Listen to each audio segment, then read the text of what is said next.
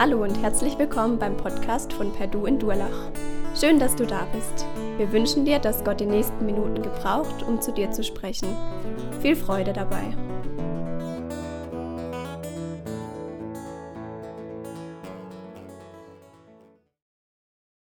So, guten Morgen zusammen. Ist schön, dass ihr dabei seid, dass wir auf diese spezielle Weise jetzt miteinander Zeit mit Gott verbringen können. Ich bin gespannt, ist natürlich für mich auch was Neues, aber ich freue mich auch drauf. Und ja, sowas bringt halt so eine Krise, in der wir sind, mit sich. Zumindest wird für diese Corona-Pandemie mehrfach immer wieder dieses Wort Krise ja verwendet.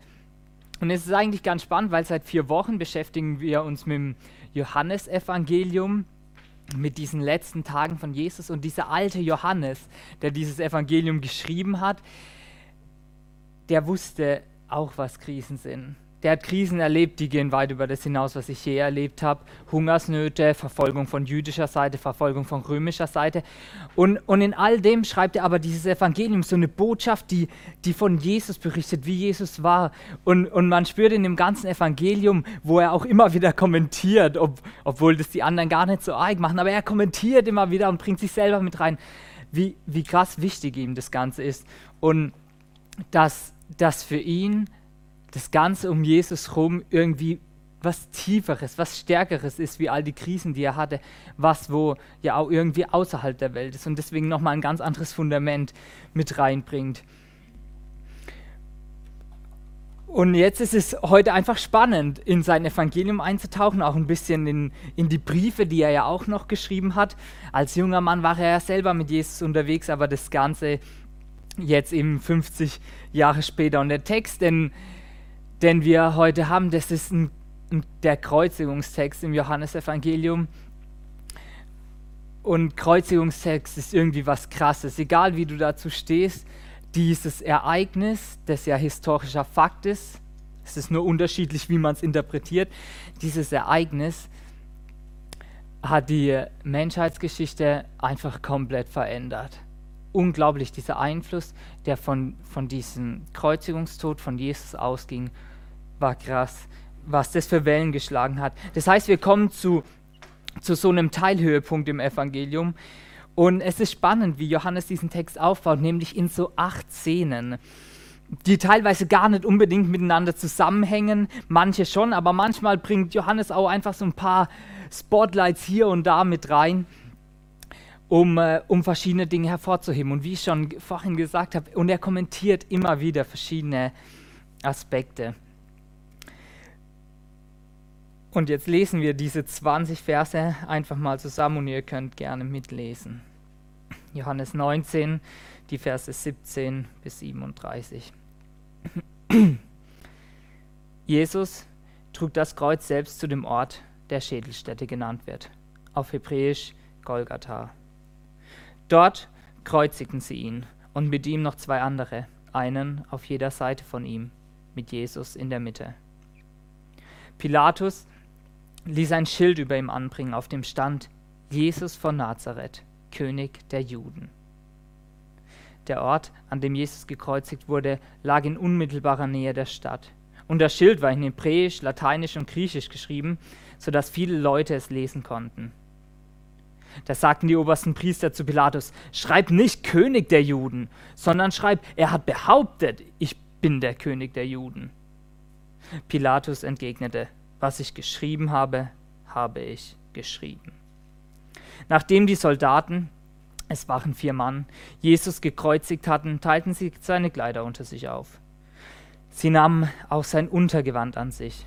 Es war ohne Naht aus einem einzigen Stück gewebt. Deshalb sagten sie, wir wollen es nicht zerreißen, sondern darum würfeln.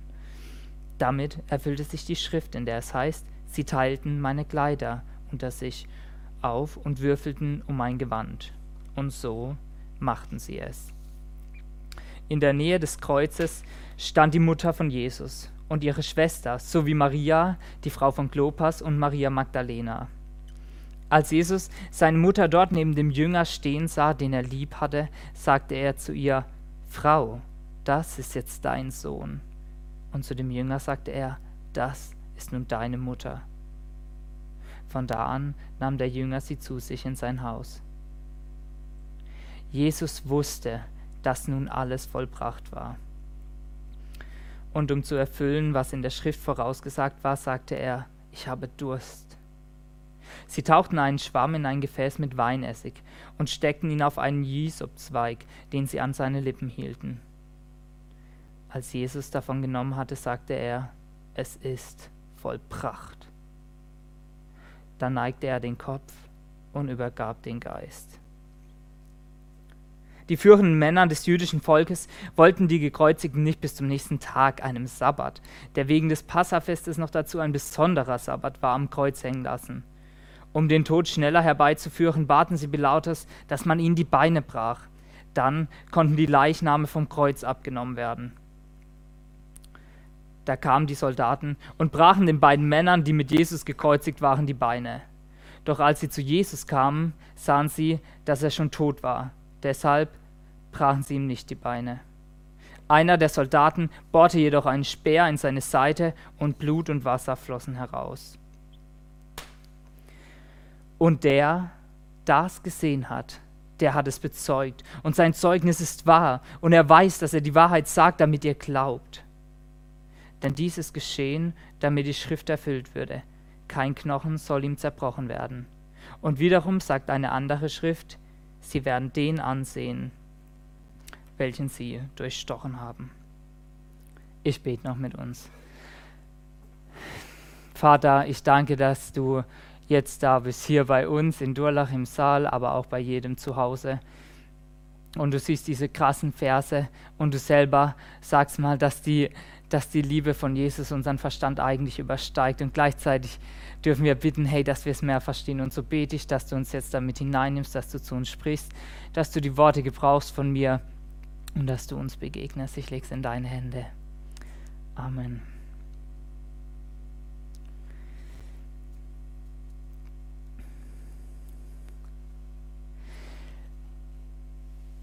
Es ist vollbracht. So drei kernige Worte in diesem Text und, und man fragt sich ja, was meint Jesus eigentlich damit? Habe ich mich mal gefragt, was meint Jesus mit diesem es ist vollbracht oder es ist vollendet? Es, dieses Wort meint, eine Aufgabe wurde zu ihrem Ziel geführt.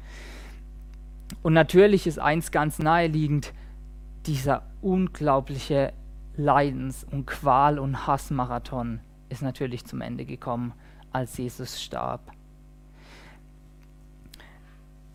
Man kann sich das ja kaum vorstellen. Ich kann es mir nicht so richtig vorstellen, was da abging. Ich meine, Jesus wurde davor in dem Text, der vor unserem steht, wurde er gegeißelt und in römischer Zeit hieß es Lederriemen mit Widerhaken aus Metall oder spitzen Stein. Das heißt, der ganze Rücken war zerfetzt und dann musste er noch diesen Weg gehen bis zu 600 Meter mit einem circa 60 Kilogramm schweren Holzbalken. Wie wir eingangs lesen, er trug sein Kreuz selbst hinaus. Und wir wissen aus den anderen Evangelien, er bricht zusammen, weil er schon so schwach ist.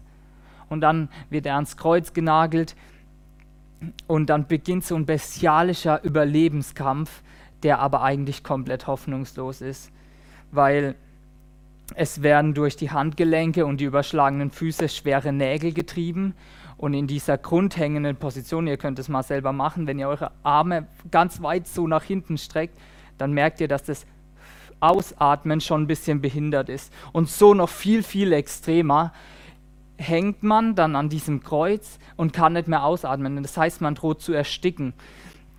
Und weil da so viel Panik im Körper aufkommt, mobilisiert der Körper immer wieder neue Kraft, um sich kurz hochzudrücken und auszuatmen. Und das Ergebnis könnt ihr euch ja vorstellen, weil das Hochdrücken, da wird es, die ganze Masse, das ganze Gewicht wird auf die durchtriebenen Stellen des Körpers, die auch, wo Nervenbahnen verlaufen, da wird das ganze Gewicht draufgepresst, sodass der Körper immer wieder mit unglaublichen Schmerzfluten und Muskelkrämpfen durchflutet wird, bis sozusagen die letzte Lebenskraft ausgehaucht wird und die Person dann stirbt. Ja, das war sicherlich eins, was er da vollbracht hat und ist eigentlich unvorstellbar grausam und schrecklich, so grausam, dass die Römer ihre eigenen Bürger, dass es verboten war, dass sie gekreuzigt werden. Aber in diesem Es ist vollbracht, da steckt noch was Tieferes. Da steckt noch eine größere Dimension. Da steckt dieses, Jesus sagt, okay, jetzt habe ich meinen Auftrag geschafft.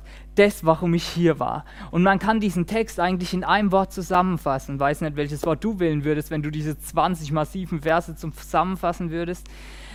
Man kann es in dem Wort Liebe zusammenfassen. Oder man könnte auch sagen Liebesbeweis. Wir lesen mal aus 1. Johannes 4, Vers 9 bis 10, wie Johannes selber, der diesen Brief ein paar Jahre später schreibt, wie das Evangelium, wie er das selber kommentiert, was da geschehen ist. Er schreibt nämlich im 1. Johannesbrief 4, und Gottes Liebe zu uns ist daran sichtbar geworden, dass Gott seinen einzigen Sohn in die Welt gesandt hat, um uns durch ihn das Leben zu geben. Das ist das Fundament der Liebe. Nicht, dass wir Gott geliebt haben, sondern dass er uns geliebt und seinen Sohn als Sühneopfer für unsere Sünden zu uns gesandt hat. Genau diese zwei Verse erfüllt Jesus in unserem Text. Und mit einem Liebesbeweis ist es ja auch ein bisschen eine spannende Sache. Oder mit einer Liebeserklärung. Ich weiß nicht, wie viele Liebeserklärungen du schon bekommen hast. Ähm, also ich hatte so unterschiedliche Erfahrungen, die ich euch mal mit reinnehme, mit Liebeserklärungen. Also die eine Liebeserklärung, ähm, die war in den Flitterwochen, aber nicht von Anna, sondern ähm, es war auch keine wirkliche Liebeserklärung, sondern eher so ein Anflirten. Und ich glaube, es lag auch nicht so viel an mir, sondern eher daran, dass deutscher Tourist was Attraktives mit sich bringt. Aber auf jeden Fall bin ich da am Bankschalter und heb halt Geld ab. Und dann ist da ungefähr in meinem Alter eine Bankangestellte. Und dann sagt die zu mir was auf Englisch. Und mein Englisch ist ja, naja, so mittelmäßig, also verstehe ich es halt nicht so richtig. Und, und versuchst du irgendwie gebrochen äh, Pardon oder äh, Can you repeat oder irgendwie so.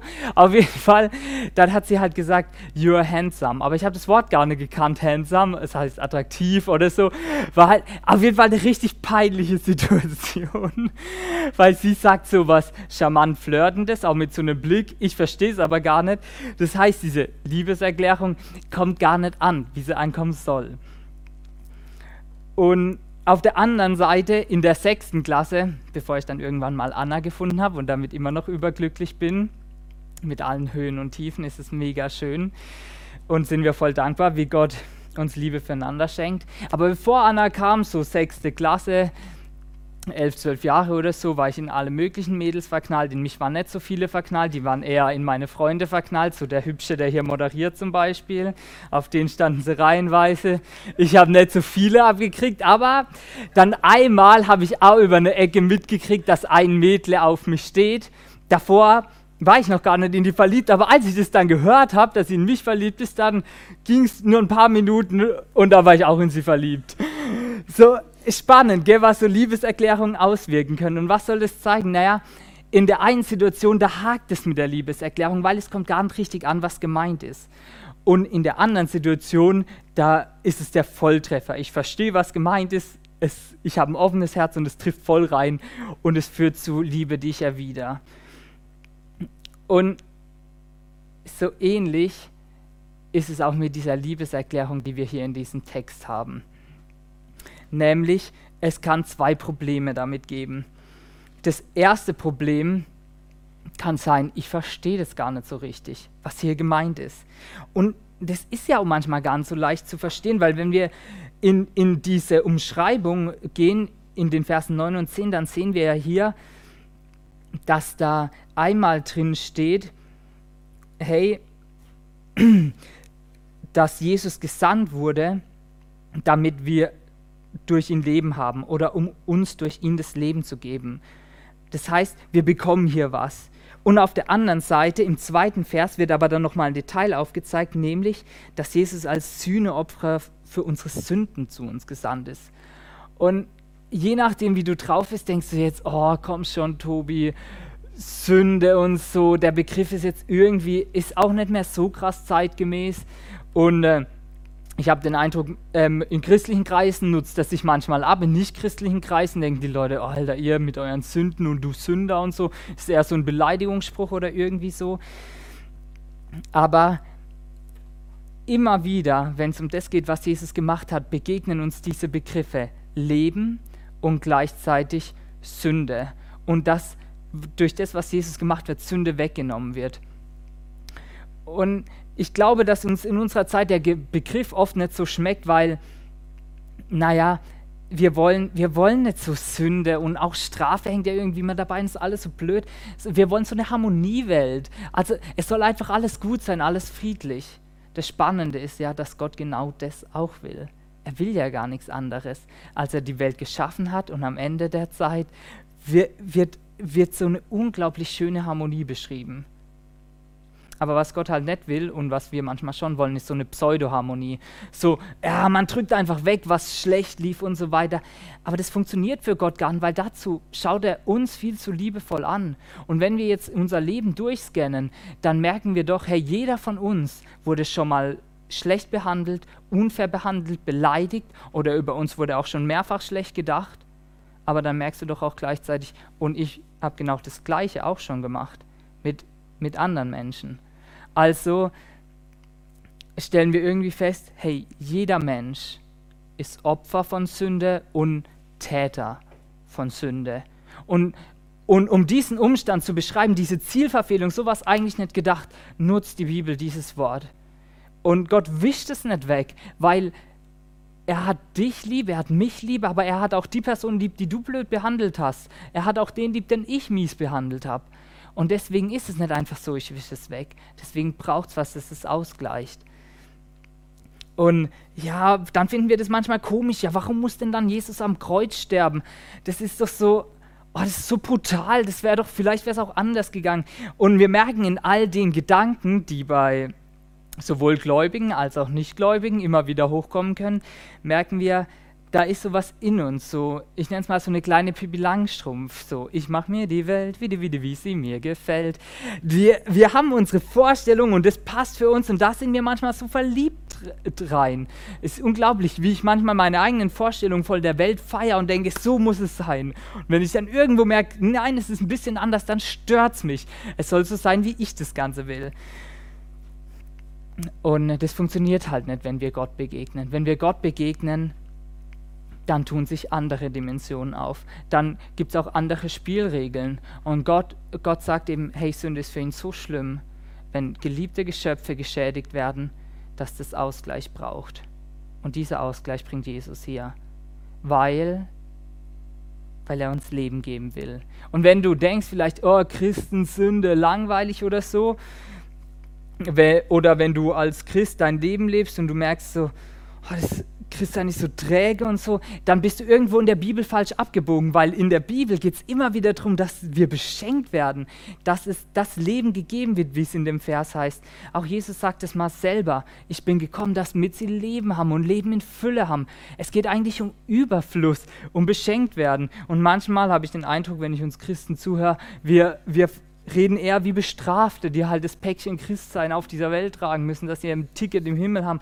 Aber so war es gar nie gedacht. Sondern eigentlich wird uns was geschenkt, Leben geschenkt. Und das Leben besteht darin, dass Gott dich und mich lieb hat, dass er uns liebt und in Beziehung mit uns treten will. Und das, was wir heute gelesen haben, war der notwendige Schritt dafür. Gott steht jetzt also ähm, vor dir und dann wird es plötzlich ganz persönlich, weil dann sagt er nämlich zu dir, ich liebe dich und das habe ich dir auch bewiesen. Und die Frage ist, wie kommt dieser Liebesbeweis denn jetzt bei dir und bei mir an?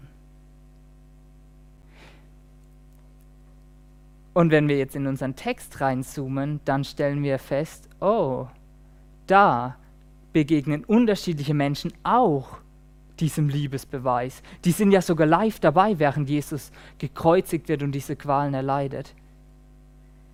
Und jetzt schauen wir uns mal diese fünf eigenen kleinen Welten an, in, äh, in die Johannes uns hier rein. Johannes macht das nämlich total spannend. Er, er lässt verschiedene Personen auftreten und, und wir können daraus ahnen, wie, wie gehen die mit dem um? Weil eigentlich passiert da das Krasseste, was es überhaupt gibt. Gott sagt, ich liebe euch und beweise euch das. Und es ist auf der einen Seite fast gruselig, wie die Leute damit umgehen. Und wenn ich auf mich schaue und mein Leben, dann, dann schockt es mich manchmal auch, wie ich damit umgehe. Wir starten mit Szene 2, den, den hohen Priestern. Aber vorher sage ich euch noch die fünf Personen hier. Die hohe Priester, dann dieser Kranz, Römerkranz steht für Pilatus, diese vier Helmen für unsere vier Soldaten. Ganz rechts der im Weißen steht sozusagen für die jüdische Oberschicht, die im Text auftaucht. Und dann haben wir noch diese fünf Herzen, Maria, Johannes und drei weitere Frauen. Und wir schauen mal, was macht dieser Liebesbeweis Gottes in denen ihrem Leben. Und lesen dazu nochmal unsere Szene 2. Pilatus ließ ein Schild über ihm anbringen, auf dem stand Jesus von Nazareth, König der Juden. Und dann regen sich die Priester da ja drüber auf. Warum macht Pilatus das? Und die wollen das eigentlich nicht. Die wollen, dass er aufhört damit. Ähm und das Spannende bei Pilatus ist, Pilatus, Pilatus reagiert da ganz spannend drauf. Er lässt sie nämlich einfach ablocken. Ganz kühl sagt er, was ich geschrieben habe, das habe ich geschrieben. Wir werden uns danach gleich die hohen Priester anschauen und, und dann werden wir feststellen, da ist richtiger Hass gegen Jesus. Aber bei Pilatus ist es anders. Er wollte die Hinrichtung eigentlich gar nicht, die er selbst angeordnet haben. Er wurde eher ausgetrickst. Er hat so ein politisches Machtpoker verloren. Und durch dieses Schild rächt er sich jetzt, stellt ein bisschen Würde her, indem er das wieder so sagen kann. Aber bei dem allem ist ja die Frage, wie steht denn jetzt Pilatus zu Jesus? Was macht dieser Liebesbeweis mit ihm? Wie antwortet er darauf? Und wenn ich an Pilatus denke, dann, dann muss ich an eine Situation letzte Woche denken, die war so typisch Corona. Und zwar war ich Alibi-Joggen, vielleicht kennt ihr Alibi-Joggen, also ähm, man will eigentlich Langsport machen, die Zeit wird immer kürzer und dann gibt man noch eine Viertelstunde, sodass es so ausschaut, als hätte man Sport gemacht. Also so war ich Alibi-Joggen und bei uns gibt es so eine Treppe, die ähm, äh, über mehrere Straßenzweige so den ganzen Berg runterführt und da ist die ist relativ schmal, schmal ist das schon mal nicht gut in unserer Zeit und dann links ein Geländer, rechts eine Wand und dann laufe ich da runter, 20 Stufen schon erledigt, auf einmal gucke ich hoch und sehe zwei Männer. Es hätte nur noch so die Musik kommen müssen. Da, da, da, dam. Was macht man denn jetzt? Schmale Treppen, Corona-Zeit. Und die, denen ihre Blicke waren auch lustig. Die gucken auch so hoch und wissen auch nicht so richtig, wie lösen wir das jetzt? Also haben wir halt versucht, die zwei, gefühlt sind sie übers, haben sie sich so an die Wand dran geklebt und ich habe mich so übers Geländer geschlängelt, bin so vorbei. Und dann, als ich vorbei war, habe ich auch wieder, dann haben wir uns noch freundlich gegrüßt, dann wieder mit eineinhalb Meter Abstand und so. Ja, es war so typisch Corona, so ein Vorbeischlängeln. Und genau das macht Pilatus eigentlich. Pilatus will sich an Jesus vorbeischlängeln. In all dem, auch das, was wir letzte Woche gesehen haben, merkt er zwar, mit diesem Mann ist irgendwas Besonderes. Und, und dieser Mann stellt sich ihm wie in den Weg. Jesus, plötzlich ist Jesus in seinem Leben und begegnet ihm sogar. Und Pilatus kann kaum noch ausweichen und er muss sich richtig anstrengen, um sich vorbeizuschlängeln. Und bei allen Perspektiven wirst du vielleicht merken, oh, bei allen fünf Personen, oh, das könnte ja auch bei mir genauso sein. Und vielleicht kennst du das ja. Es ist so vielleicht durch andere Menschen, durch Personen, durch Situationen, ist es so, als würde Jesus plötzlich auf deinem Weg stehen. Und dir passt es aber aus irgendeinem Grund nicht und du versuchst dich so irgendwie vorbeizuschlängeln. Die obersten Priester, die reagieren anders auf Jesus. Die sind ja eigentlich froh, weil sie haben es geschafft. Endlich stirbt er. Es war ihr Gegner, weil er hatte mehr Ansehen, er äußerte außerdem so einen komisch göttlichen Anspruch und deswegen wollten sie den weghaben, der, der sich laut ihrer Sicht scheinbar für den König der Juden ausgab.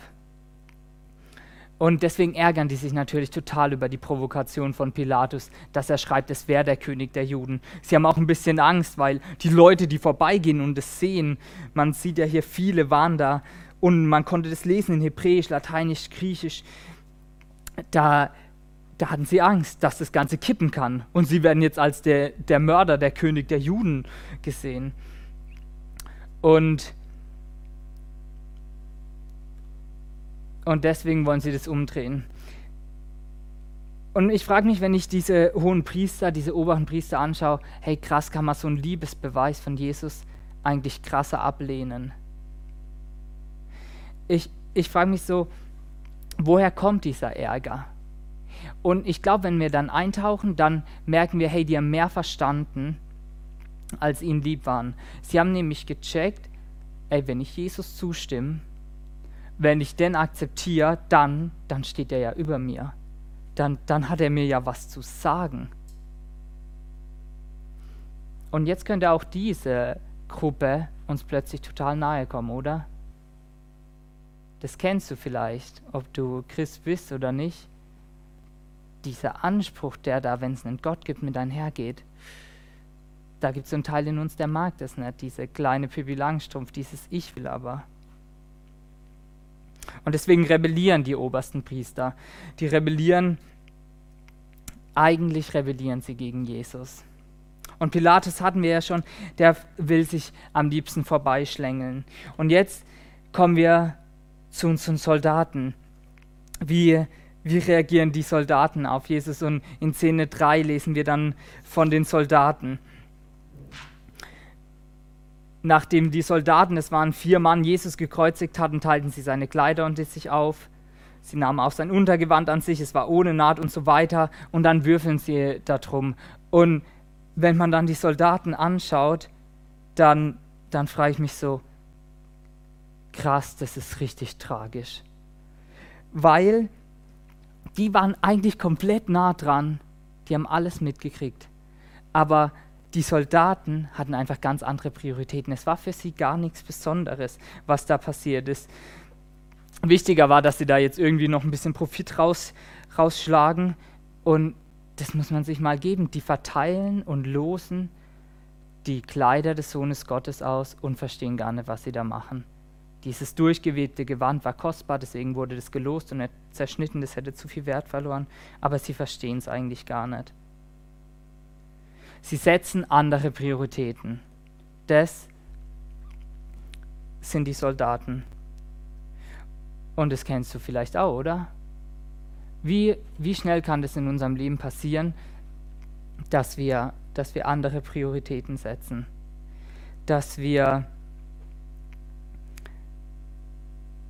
dass wir einfach ignorieren, was Gott eigentlich für uns will. Da weiß es so was Gutes, da weiß es, was wo Leben hat. Oder vielleicht äh, kennst du Gott noch gar nicht und du setzt aber auch nicht die Priorität, diese Frage mal richtig zu prüfen. Hey, wenn es einen Gott gibt, dann ist es die aller, aller wichtigste Frage überhaupt. Aber, aber wenn du dem keine Zeit gibst, keinen Raum gibst, dann kannst du das auch nicht prüfen. Die Soldaten geben dem Ganzen einfach keine Priorität.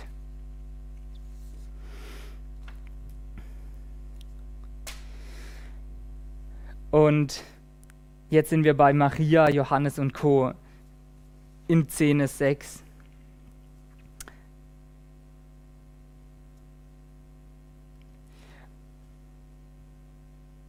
beziehungsweise, ja doch, okay, also, bei, bei Maria, Johannes und Co. in äh, Szene 4, genau, also, und in dieser Szene werden wir mit hineingenommen in, äh, in, in nochmal eine andere Art von Jesus-Begegnung. Ein bisschen positiver wie das bisherige. Ich weiß schon, das klingt alles ziemlich problematisch, aber es ist schon krass zu sehen, wie, wie unterschiedlich Leute mit dieser Situation umgegangen sind. Und Szene 4 ist erstmal richtig schön, weil sie zeigt uns Jesus, wie er, obwohl er so krass leidet, einen Blick für Maria hat. Was total wertvoll ist, oder? Er leidet so arg und kümmert sich noch um seine Mama, dass die richtig versorgt ist. Sagt ihr, hey, du als Frau, du brauchst jemanden, der dich kümmert. Deswegen redet er redet er sich so an und, und weist diesen Jünger, den er lieb hatte, zu. Und wir wissen aus dem gesamten Evangelium, dass es eben Johannes war. Aber wie verhalten sich die fünf insgesamt? Naja, bei den fünf ist es Schwierige, dass sie die Situation gar nicht verstehen. Für die bricht er die Welt gerade zusammen, weil sie hatten Jesus richtig lieb. Sie sind eigentlich komplett überfordert. Und manchmal geht es dir vielleicht auch so in deiner Beziehung mit Gott, dass du manchmal überfordert bist. Vielleicht in so einer Situation wie jetzt, wenn du konkret Leid erlebst, oder in anderen, wo du es einfach nicht verstehst. Aber was die, was die fünf hier machen, ist so wertvoll. Sie sind eigentlich komplett überfordert, sie verstehen es nicht. Aber was machen sie? Sie suchen die Nähe zu Jesus. Sie sind überfordert, aber Nähe suchend. Und äh, das ist für mich selber ein Vorbild. So, so und immer wieder überfordern mich Dinge. So auch so eine Predigtvorbereitung überfordert mich zwischendurch immer wieder, über sowas zu sprechen, das meinen eigenen Verstand übersteigt. Aber, aber ich, will, ich will mir die fünf zum Vorbild nehmen und zu Jesus kommen, mit ihm ehrlich reden und ihm sagen, wie es mir geht. Und es ist so schön, dass wir einen Gott haben, bei dem das möglich ist, eben weil er, weil er diese Liebe bewiesen hat und uns zu sich holen wollte. Wir kommen zu der letzten Gruppe, die Jesus begegnet, und das sind diese führenden Juden. Und diese führenden Juden, das ist schon krass.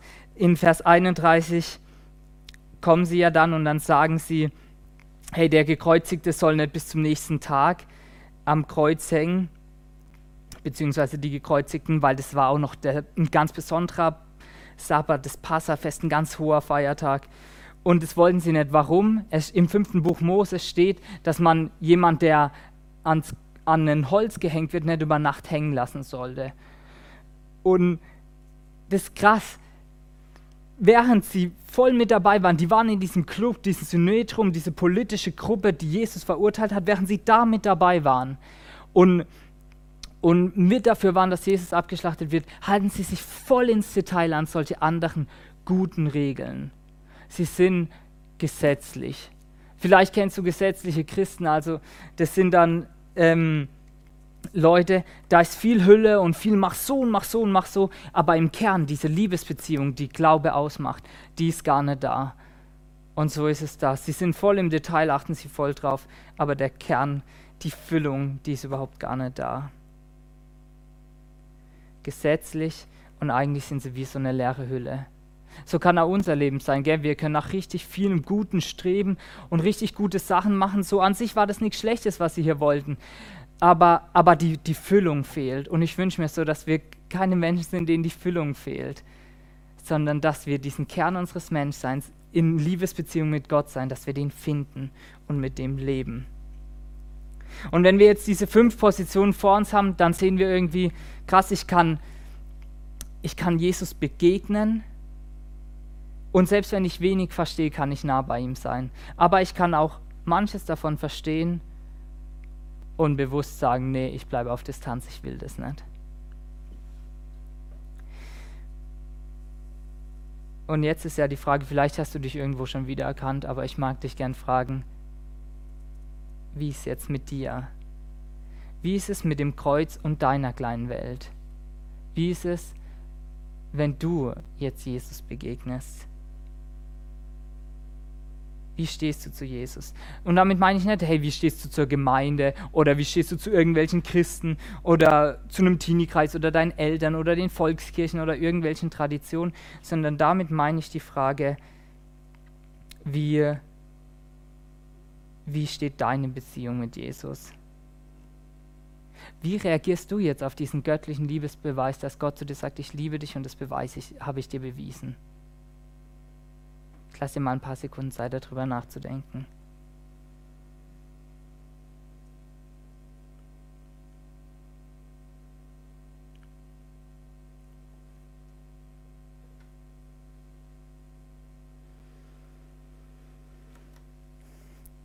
ich selber will mich das immer wieder fragen, weil ich merke, wie ich manchmal in die verschiedenen Positionen reinpurzel. Aber dann will ich immer wieder lernen, hey, zurückzukommen, mit Jesus drüber zu sprechen, zu ihm sagen, zeig mir, wie es ist. Und wir nehmen jetzt die letzte Perspektive. Wir kommen in den, in den Endspurt rein und schauen uns eine letzte Perspektive an. Und die letzte Perspektive, die wir uns jetzt anschauen, das ist der Liebesbeweis und der alte Johannes, unser Autor. Denn in diesem Text spielt der Autor eine viel größere Rolle wie, wie in den anderen Texten des Evangeliums. Er kommt hier auf mehreren Ebenen, ähm, tritt er hier in Erscheinung. Und zwar verfolgt er im Prinzip zwei Ziele. Zum ersten ähm, kommt hier immer wieder die Formulierung, dass die Schrift erfüllt es sich in diesen Ereignissen. Also immer wieder bringt er das dreimal, dass die Schrift sich erfüllt. Bei dem mit den Soldaten, dass das so war, wie es vorher gesagt war, bei dem mit dem Beinebrechen und dem Lanzenstoß, bei all dem nimm, sagt er, um genau so was gedacht. Hunderte Jahre vorher war das vorhergesagt. Und, und er macht es, weil er will damit verdeutlichen, hey, das ist der Plan Gottes, der sich hier erfüllt. Und noch mehr, in dem Ganzen ist die Handschrift Gottes drin. Jesus ist nicht einfach ein Opfer der Umstände, ein Gefangener der römischen Besatzungsmacht, sondern Jesus handelt selber. Und dieses Zeugnis wird unterstrichen mit dieser Tafel, die in drei Sprachen, in allen Weltsprachen der damaligen Zeit verfasst ist und so eine Botschaft präsentiert wird durch Pilatus, der gar nicht weiß, was er da eigentlich macht, wird diese Botschaft für alle sichtbar, die auch für alle gilt.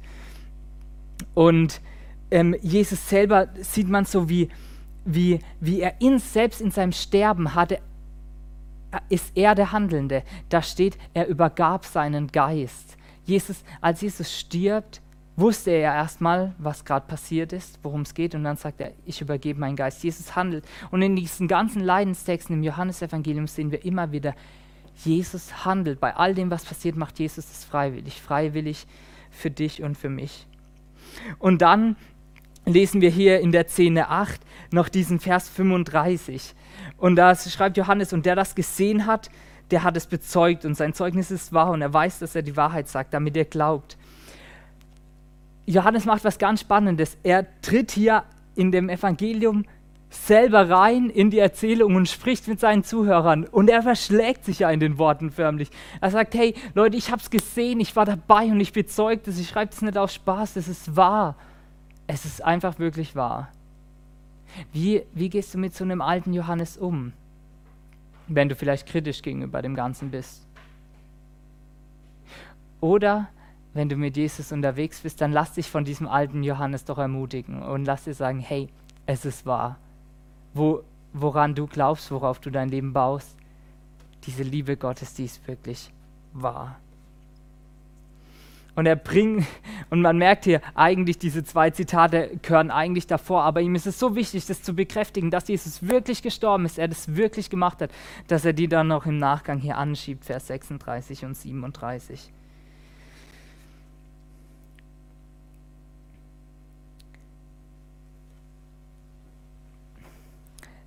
Was ich faszinierend finde an unserem alten Johannes ist, dass das hier in dem Text einzigartig im Evangelium ist. Es gibt nochmal einen Abschluss, wo er sowas ähnliches sagt, aber in dem Text ist es einzigartig, wie er hier bekräftigt, unterstreicht und vergewissert, es ist wirklich so passiert. Und faszinierend ist dabei, im Johannesevangelium passieren eigentlich ganz viele außergewöhnliche Dinge, Übernatürliches, Unglaubliches, wo wir so sagen würden, wow, physikalisch geht es gar nicht. 5000 Leute werden einfach ernährt, sogar mehr. Und, und verschiedene Wunder, wo, wo wir sagen, hey, das geht gar nicht sowas. Und in diesem Text passiert physikalisch überhaupt gar nichts Übernatürliches. In diesem Text wird einfach nur jemand abgemetzelt. Und genau das ist ja das Faszinierende und das Spannende an unserem Glauben und an unserem Gott. Dass die größte Kraft und die tiefste Liebe beweist Gott einfach darin, dass er sich ganz schwach macht, dass er sich opfert, dass er sich hingeben lässt, hingibt. Jesus beweist die aller, allergrößte Liebe einfach damit, dass er sich ganz, ganz schwach gemacht hat. So unwürdig eigentlich, weil er so schön ist und so herrlich und so gut. Aber er macht es, weil er dich und mich will damit eben auch du Leben hast und damit wir in diesem Leben leben. So wünsche ich mir, dass du ermutigt bist, von diesen Worten und nochmal auf Jesus zu schauen. Oder dass du vielleicht zum ersten Mal mit diesem Jesus in ein tieferes Gespräch gehst. ein Liebesbeweis für dich und für mich. Als Jesus dort am Kreuz war, hat er an dich gedacht. Und zum Abschluss habe ich jetzt uns noch ein Lied mitgebracht. Kannst du das nochmal nachsagen lassen und vielleicht sprichst du mal mit Jesus, einfach ehrlich. Ehrlich über das, was dich jetzt bewegt hat. Wenn dich was stört, dann sag's ihm. Wenn dich was berührt hat, sag's ihm. Und vielleicht sagst du auch einfach nochmal Danke. Danke, dass du den Weg gegangen bist. Und danke, obwohl ich immer wieder das vergesse und wie diese Personen in der, in der Geschichte das gar nicht für großachte andere Prioritäten setzt und so weiter. Trotzdem danke, dass du es gemacht hast und ich will nah bei dir sein und lass mich das Ganze verstehen. Und dieses Lied, das heißt dort am Kreuz von Sebastian Bartram, das beschreibt es so schön, dass dort am Kreuz hat Jesus an dich gedacht. Und die Antwort daran ist, dass wir ihn einfach anbeten können. Sagen, du bist groß und ich danke dir für das, wie du bist und dass du das gemacht hast. Und so sei ganz reich gesegnet. Und ich wünsche dir, dass du dieser Liebe von Jesus begegnen darfst, immer und immer wieder oder vielleicht zum ersten Mal.